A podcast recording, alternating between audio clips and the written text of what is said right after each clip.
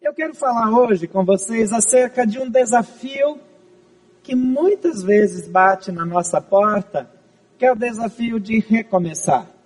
Que é talvez o que o tio e a tia estão vivendo. No ministério a vida inteira, de repente eles deixaram a igreja onde eles trabalhavam em Araraquara, depois de anos servindo ao Senhor em vários lugares do Brasil, mudam para Brasília, e agora o que, que vai ser?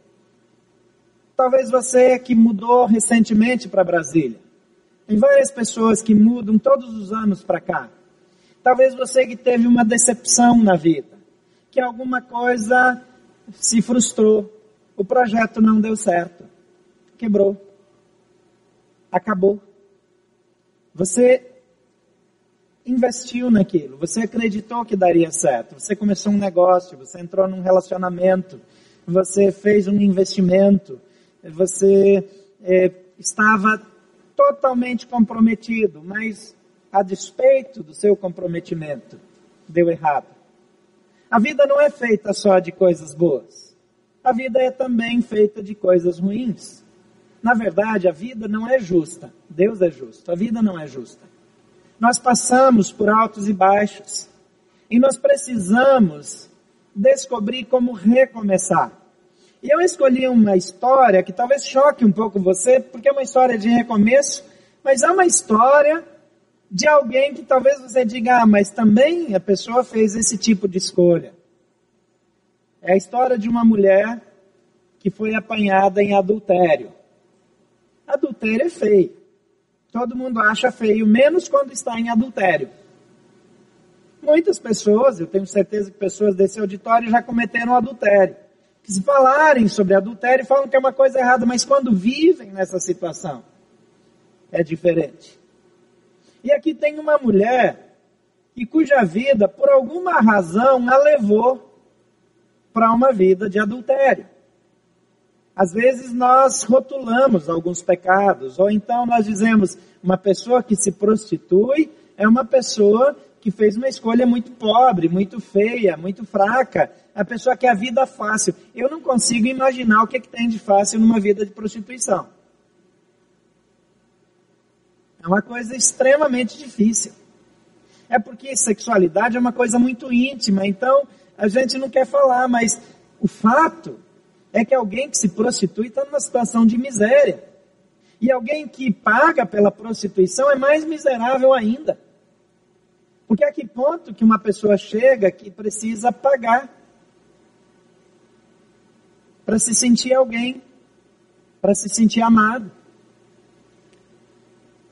Então eu peguei um caso assim mais emblemático, porque eu quero dizer que não há nível de recomeço que seja fácil. Você pode estar numa situação que precisa recomeçar é, em um ambiente totalmente socialmente aceito, ou numa situação de discriminação pública. Você imagina aí essas pessoas que estão é, ou que concorreram nas últimas eleições e não se reelegeram, que apostaram todas as fichas e talvez todas as economias na, na campanha e que no fim da campanha não se elegeram. Como faz? Talvez terminou frustrado, com dívidas.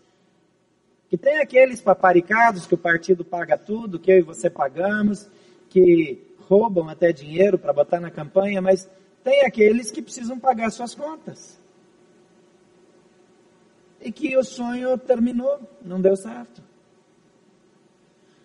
E agora precisa continuar precisa investir, precisa seguir em frente. Às vezes não é tão dramático. Às vezes é uma coisa do dia a dia. Talvez você está investindo numa direção errada. Talvez você escolheu a profissão errada. E precisa recomeçar. Mas vamos olhar para o texto e ver o que, que esse texto nos ajuda numa situação de recomeço. O texto é João 8, versículos 1 até o versículo 11. João 8, 1 a 11. Você pode acompanhar no multimídia ou você pode abrir a sua Bíblia. É bom porque você pode fazer algumas anotações e vai lembrar disso de novo da próxima vez que ler o texto. Jesus, porém, foi para o Monte das Oliveiras. Ao amanhecer, ele apareceu novamente no templo, onde todo o povo se reuniu ao seu redor. E ele se assentou para ensiná-lo, para ensinar o povo. Os mestres da lei e os fariseus trouxeram-lhe uma mulher surpreendida em adultério. Fizeram-na ficar em pé diante de todos e disseram a Jesus: Mestre, essa mulher foi surpreendida em ato de adultério. Na lei de Moisés, na lei, Moisés nos ordena apedrejar tais mulheres. E o Senhor, o que diz? E eles estavam usando essa pergunta como armadilha, a fim de terem uma base para acusá-lo. Mas Jesus inclinou-se e começou a escrever no chão com o dedo. Visto que continuavam a interrogá-lo, ele se levantou e lhes disse: Se algum de vocês estiver sem pecado, seja o primeiro a tirar pedra nela. Inclinou-se novamente e continuou escrevendo no chão. Os que o ouviram foram saindo, um de cada vez, começando com os mais velhos.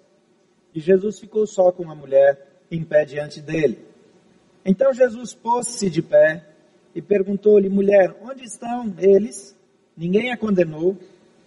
Ninguém, Senhor, disse ela. E declarou Jesus, eu também não a condeno. Agora vá e abandone a sua vida de pecado.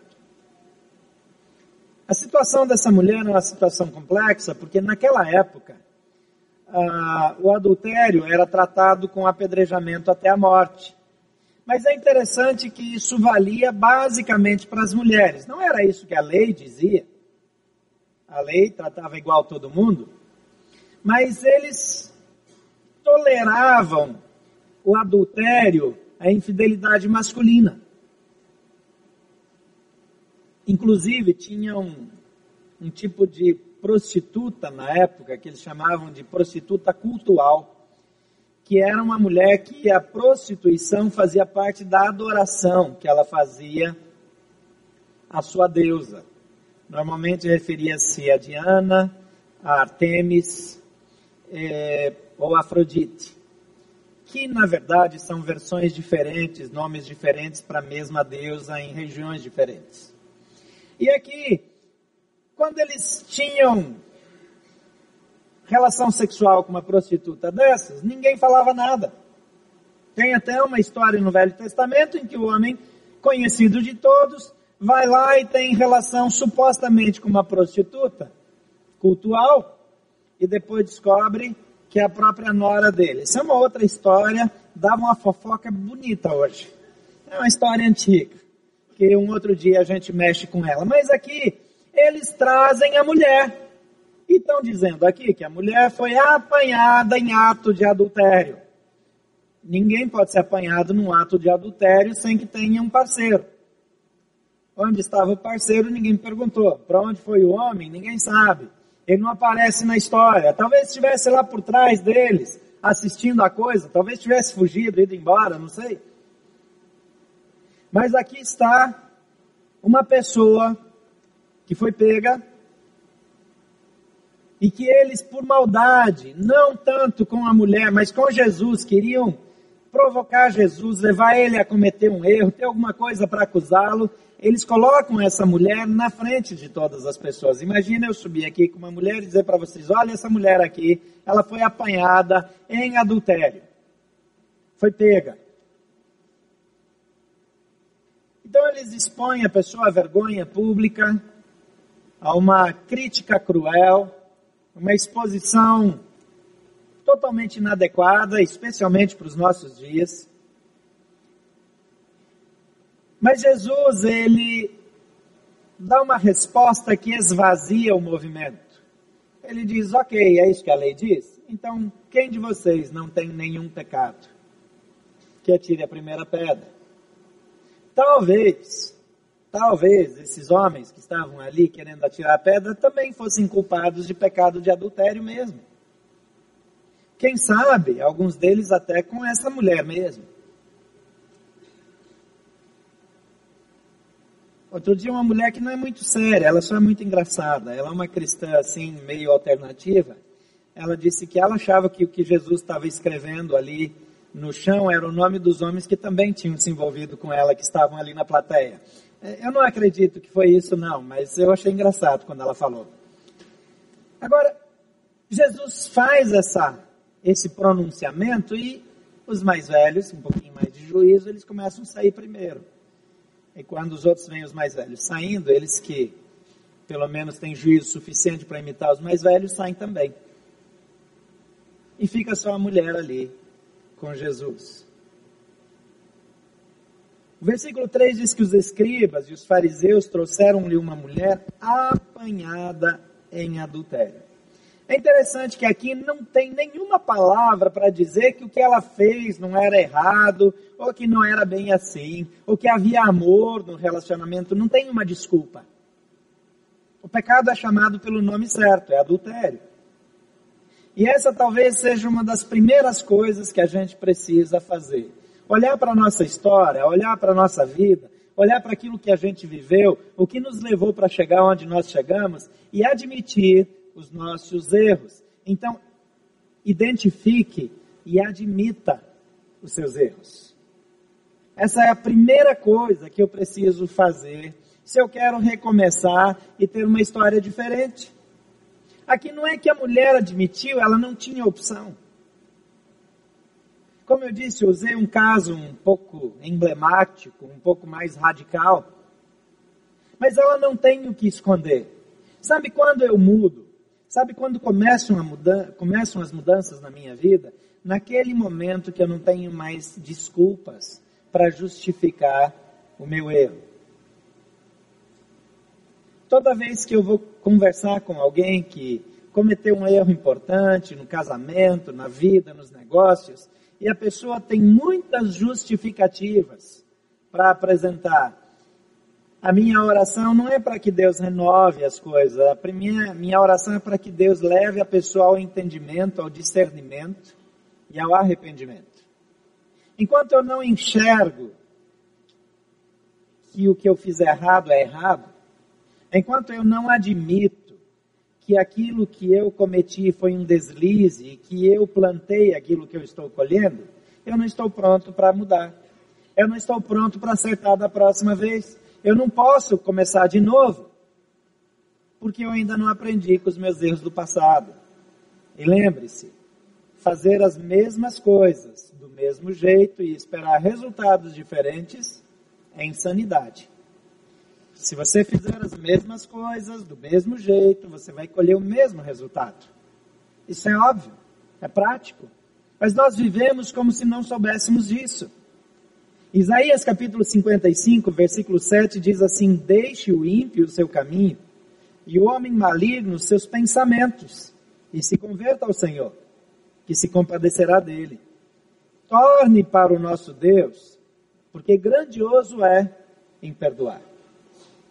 Deus tem perdão, tem misericórdia, tem reconciliação, tem recomeço, mas eu preciso admitir a Bíblia vai dizer: se confessarmos nossos pecados, Ele é fiel e justo para nos perdoar os pecados e nos purificar de toda injustiça. Mas se eu não confesso, eu não vou mudar. Se eu não confesso, se eu não vejo, se eu não admito, se eu não assumo, eu não estou pronto para mudar. Então identifique e admita os seus erros. 1 João 1,9 é o versículo que eu mencionei gostaria de repetir com você. Você pode ler comigo? Se confessarmos os nossos pecados, Ele é fiel e justo para nos perdoar os pecados e nos purificar de toda injustiça. A confissão, admitir, reconhecer, eu errei, é o primeiro passo. É muito fácil, é muito simples. Mas às vezes nosso orgulho não quer que a gente faça essa confissão. Quando o pastor Ricardo falou aqui sobre generosidade, ele disse: alguns dias atrás eu estava com o coração amargurado. Isso se chama confissão. Deus não nos deu habilidades para a gente esconder o que a gente faz de errado, para esconder as nossas fraquezas. Ele nos deu habilidade para desenvolver e fazer melhor da próxima vez. E o primeiro passo é confessar como eu não fui bem no passado. Segunda coisa, guarde o seu coração e preserve o discernimento.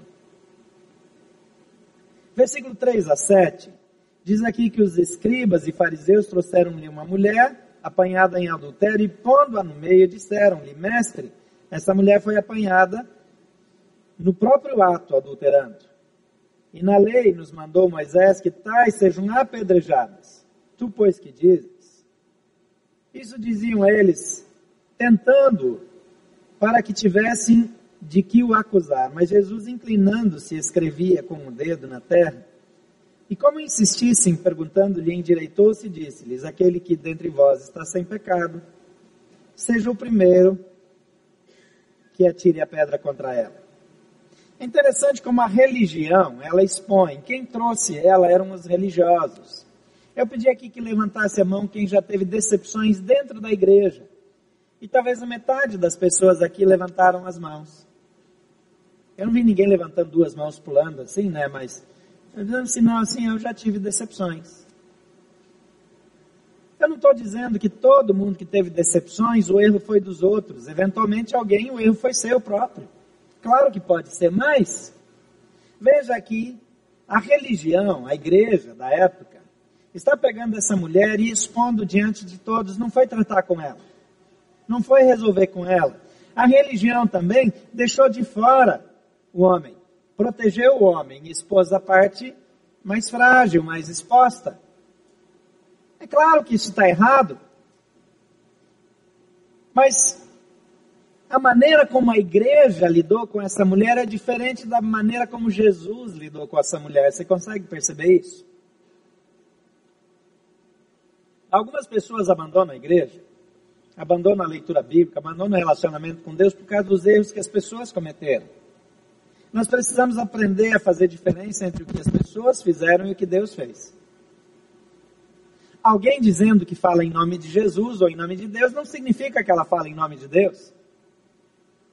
Tem muitas pessoas que se levantam falando em nome de Deus, mas não, nem conhecem a Deus, não têm relacionamento com Ele. A maneira mais segura de falar coisas de Deus é olhando para a Bíblia e pedindo com sinceridade que o Espírito Santo nos faça compreender a Bíblia de modo correto.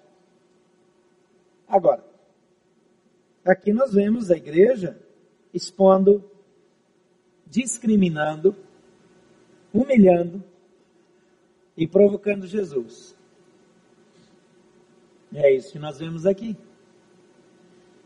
Mas de outro lado, está Jesus ignorando a acusação,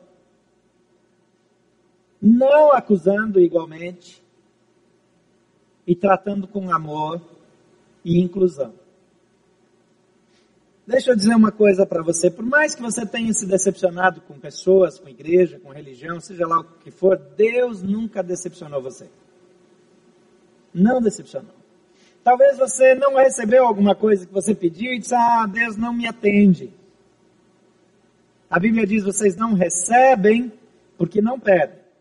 Mas quando pedem, pedem mal, pedem errado.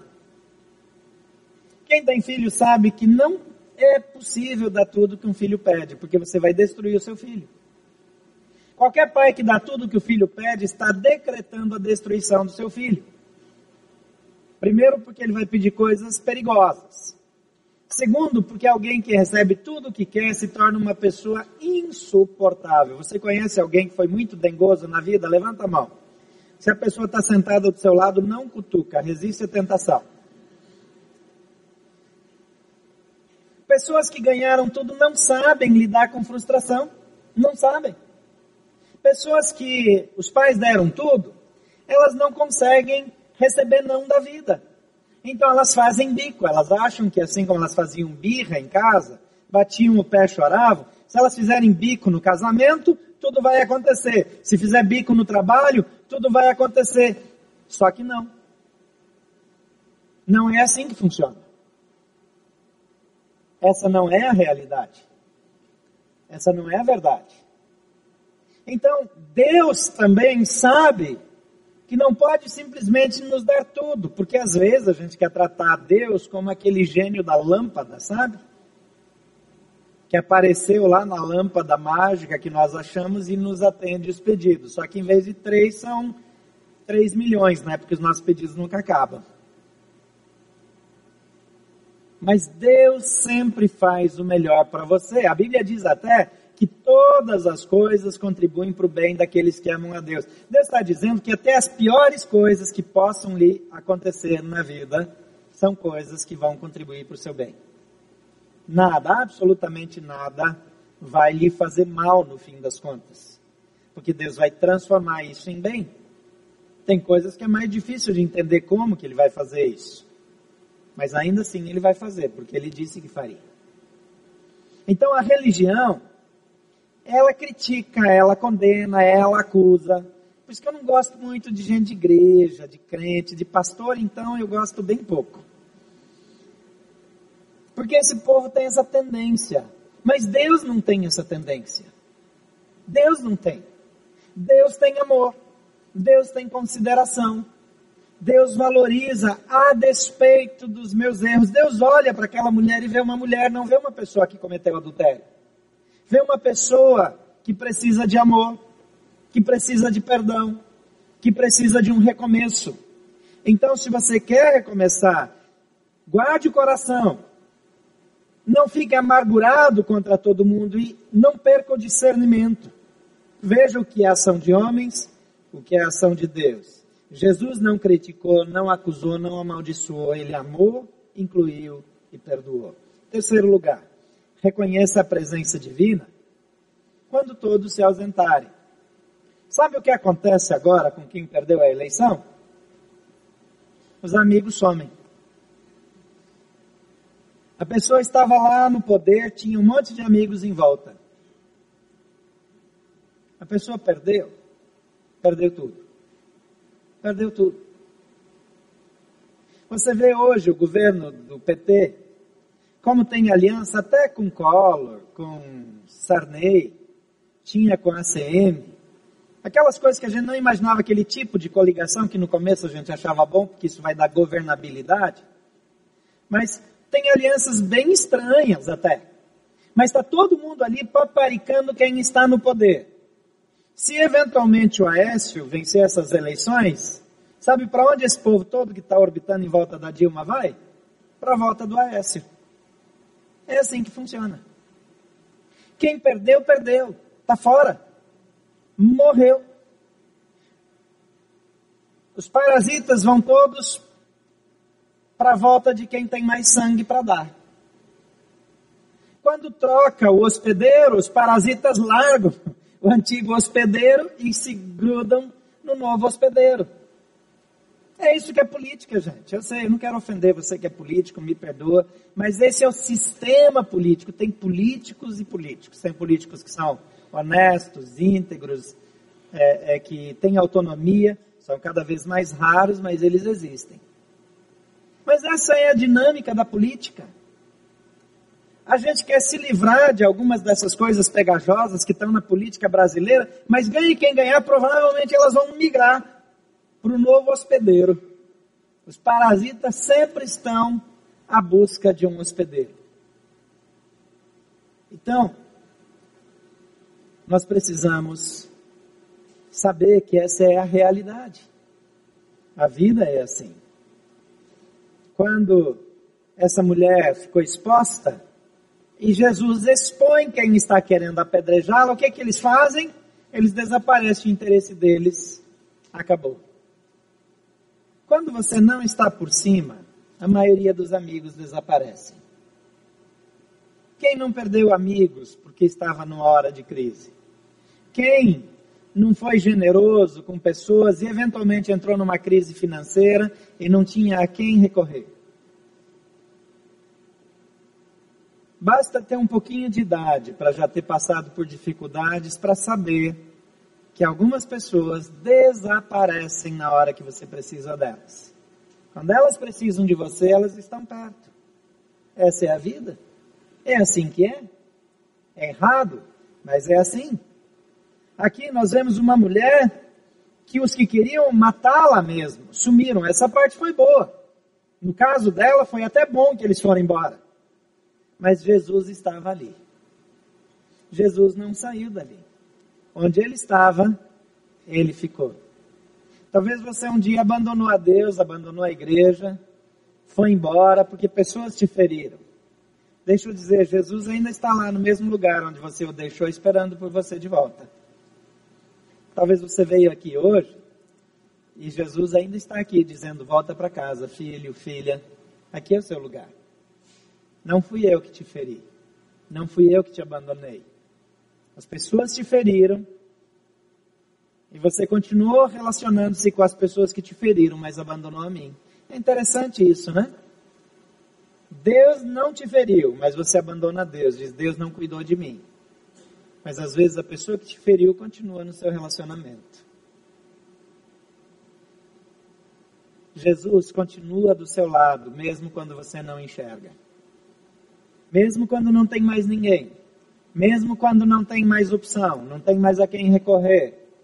Não tem mais quem te valorize. Jesus está do seu lado. Jesus pergunta para ela: onde estão todos que estavam aqui? Ninguém a condenou? Ela diz: ninguém. Todo mundo sumiu. No caso dela foi bom.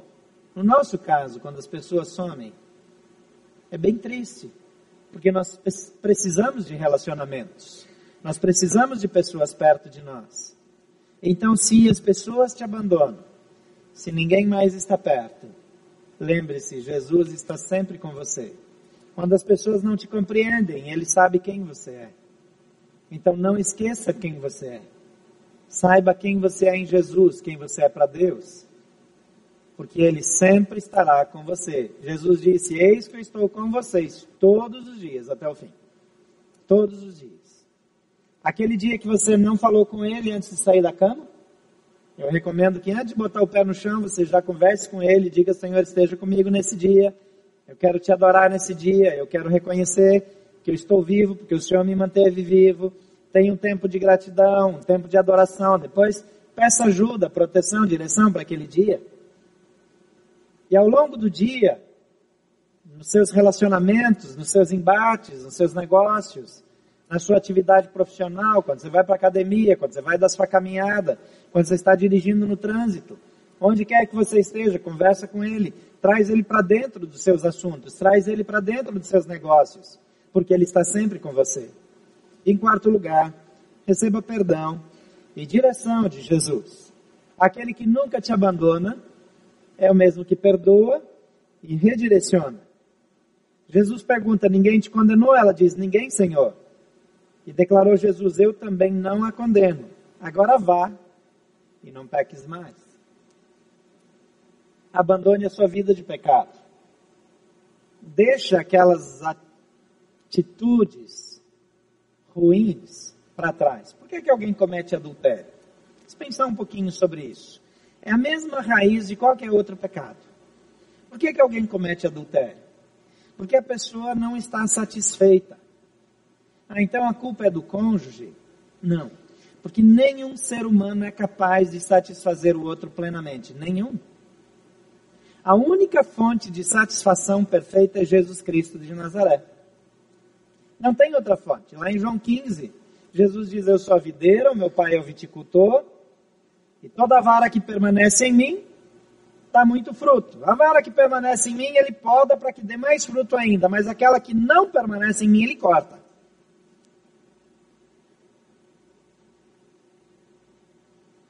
A fonte da satisfação é Jesus. E por causa da satisfação que vem de Jesus, eu posso viver feliz.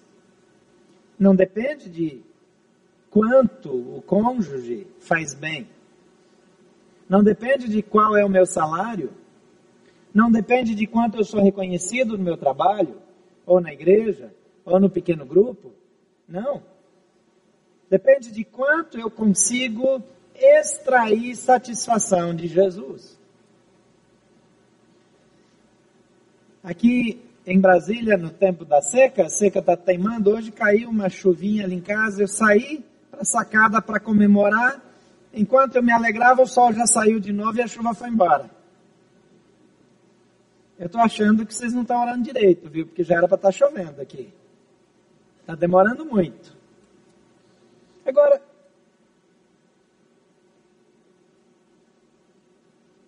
receber satisfação é algo que só pode vir quando eu busco na fonte certa. Nessa época de seca, tem dias que eu esqueço de beber água. Aqui em Brasília, a gente é orientado a beber água o tempo todo. Mas eu não sei, vocês que aconselham a gente a beber água o tempo todo, vocês bebem água o tempo todo mesmo? De verdade esse negócio? Quem é que, quem é, que é meio picareta e não bebe água e fica mandando os outros tomar? Levanta a mão aqui.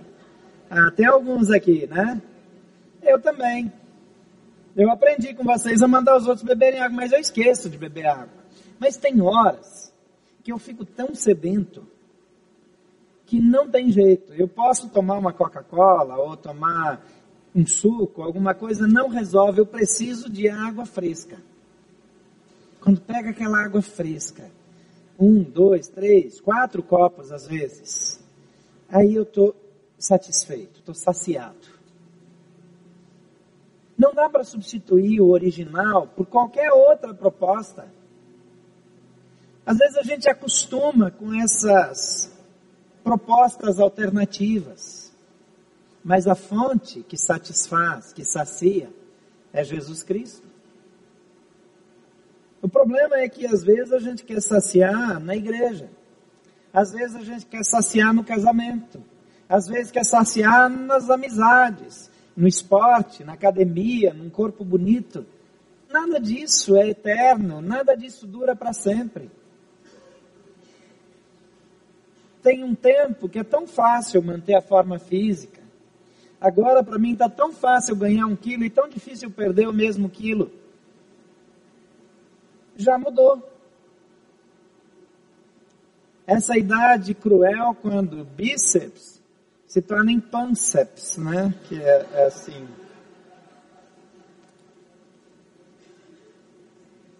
É injusto.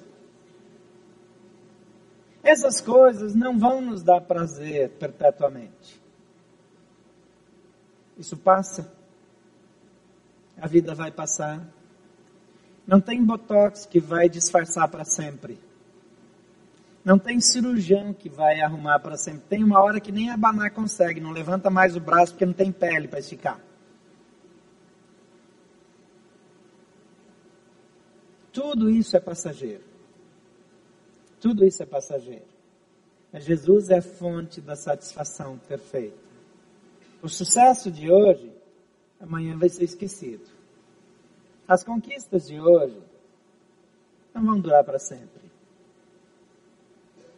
Receba perdão e direção de Jesus. Receba Jesus como fonte de satisfação. O perdão vem pela confissão, a gente já leu junto. Mas se eu não mudar a minha direção, eu vou cair no mesmo erro de novo. De nada adianta pedir perdão se não vai mudar de vida. Não adianta pedir perdão para a esposa ou para o marido se vai continuar fazendo errado. Porque logo precisa pedir perdão de novo e de novo e de novo. E Jesus diz agora: vá e abandone a sua vida de pecado. Em Filipenses 4, 13 e 14, diz assim: irmãos, eu não penso que eu mesmo já tenha alcançado. Paulo está falando aqui do padrão que Deus tem para a gente. Ele diz: Eu não acho que eu mesmo já alcancei, mas uma coisa eu faço, esquecendo-me das coisas que ficam para trás e avançando para as que estão adiante, prossigo para o alvo, a fim de ganhar o prêmio do chamado celestial de Deus em Cristo Jesus. Você já parou para pensar nesse texto? Pode deixar esse texto no multimídia, por favor, nas telas aí? Olhe um pouco para ele e pensa um pouco comigo. Aqui está dizendo: isso aqui é uma receita de vida bem-sucedida. Ele está dizendo: eu sei que eu não cheguei lá, mas aquilo que está para trás, os erros que eu cometi, eu escolhi esquecer. Você não vai mais arrumar. Gente, olha aqui para mim. Você não pode mudar nada do seu passado mas você pode decidir o seu futuro agora mesmo. Não tem mais como consertar o que já foi. Já foi. Já foi. Quanto mais energia você gastar pensando naquilo que aconteceu lá atrás, mais tempo vai demorar para você chegar numa posição nova. E Paulo diz: esquecendo, eu prossigo para o alvo, a fim de ganhar o prêmio do chamado celestial de Deus em Cristo Jesus. Prosseguir. Decidir continuar. Decidir seguir adiante. Desistir de desistir. Tomar a decisão de nunca desistir, mas prosseguir. Olhar para frente. Avançar Imagina a situação daquela mulher numa vila, num lugar pequeno, onde todo mundo sabe da vida de todo mundo, sabendo que ela foi pega com o marido de outra mulher.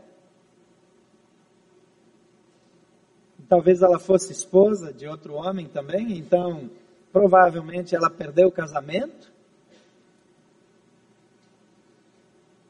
Agora essa mulher precisava escolher se ela ia ficar prostrada ou se ela ia prosseguir. Jesus diz: levanta e vai. E abandona essa vida. Muda de vida. E Jesus diz para mim e para você: eu já disse aqui, vou repetir, eu estou com vocês todos os dias. Todos os dias. Até o fim. Tem alguma coisa na sua vida que você precisa abandonar? Existe alguma derrota que você sofreu, que você precisaria recomeçar, mas está parado, chorando? Sofrendo pelo passado. Tem alguém que feriu você e que você continua sofrendo. E a pessoa já esqueceu o que fez, está vivendo em outra, mas você continua sofrendo. Paulo diz: Eu faço assim. Eu deixo as coisas do passado para trás. E eu escolho olhar para frente. Eu escolho prosseguir eu escolho seguir adiante. E você é o que vai escolher? Por favor, feche seus olhos.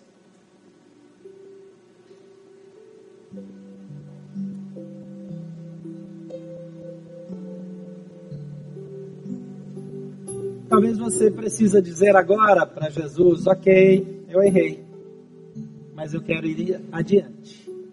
Eu quero prosseguir. Eu não quero viver preso ao passado mas eu quero avançar. E eu peço a sua ajuda. Obrigado porque o Senhor está comigo. Você quer dizer isso para Ele? Fala com Ele agora. Ficar olhando para trás é absolutamente inútil. Não acrescenta nada na sua vida.